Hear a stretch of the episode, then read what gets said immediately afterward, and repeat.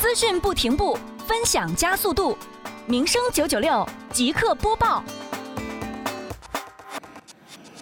民生九九六耳朵刷资讯。近日，为了落实农村地区禁止露天焚烧秸秆长效机制，结合美丽杭州创建暨迎亚运城市环境大整治、城市面貌大提升长效管理工作。杭州市西湖区双浦镇依托镇村联动、网格联动、执法联动的联防机制，在做好全域巡查同时呢，重点关注杭千高速沿线、绕城高速沿线、南北大塘沿线及灵山风景区块。自进入秋冬秸秆焚烧高发时期以来，双浦镇已累计发现并制止焚烧秸秆四十三起，行政执法立案查处三起。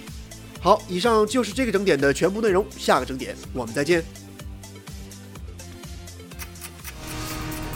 资讯没有停止的一刻，综合报道头条大事，传递每日新闻精髓，身边故事最新动态。一位人力资源专家了解到，目前市场就在现场为您报道。FM 九九六民生资讯广播，知道与您分享，与您分享。